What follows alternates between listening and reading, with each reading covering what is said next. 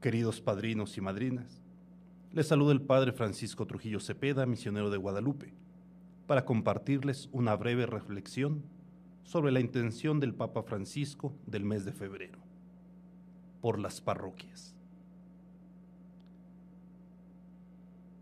Oremos para que las parroquias, poniendo la comunión en el centro, sean cada vez más comunidades de fe, fraternidad y acogida a los más necesitados. En el discurso de despedida de Jesús, entre todo aquello que nos dejó como testamento espiritual, encontramos estas palabras. Que todos sean uno, como tu Padre estás en mí y yo en ti. Que también ellos estén en nosotros, para que el mundo crea que tú me enviaste.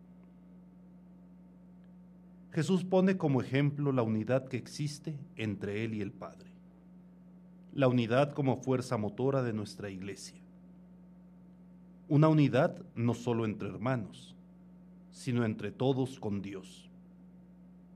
Cuando hay división, no podemos subsistir como iglesia.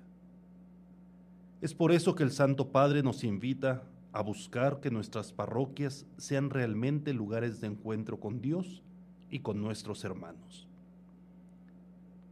Oremos a nuestro buen Padre Dios para que nuestras comunidades parroquiales avancen día con día en el camino de la fe, del amor y de la unidad.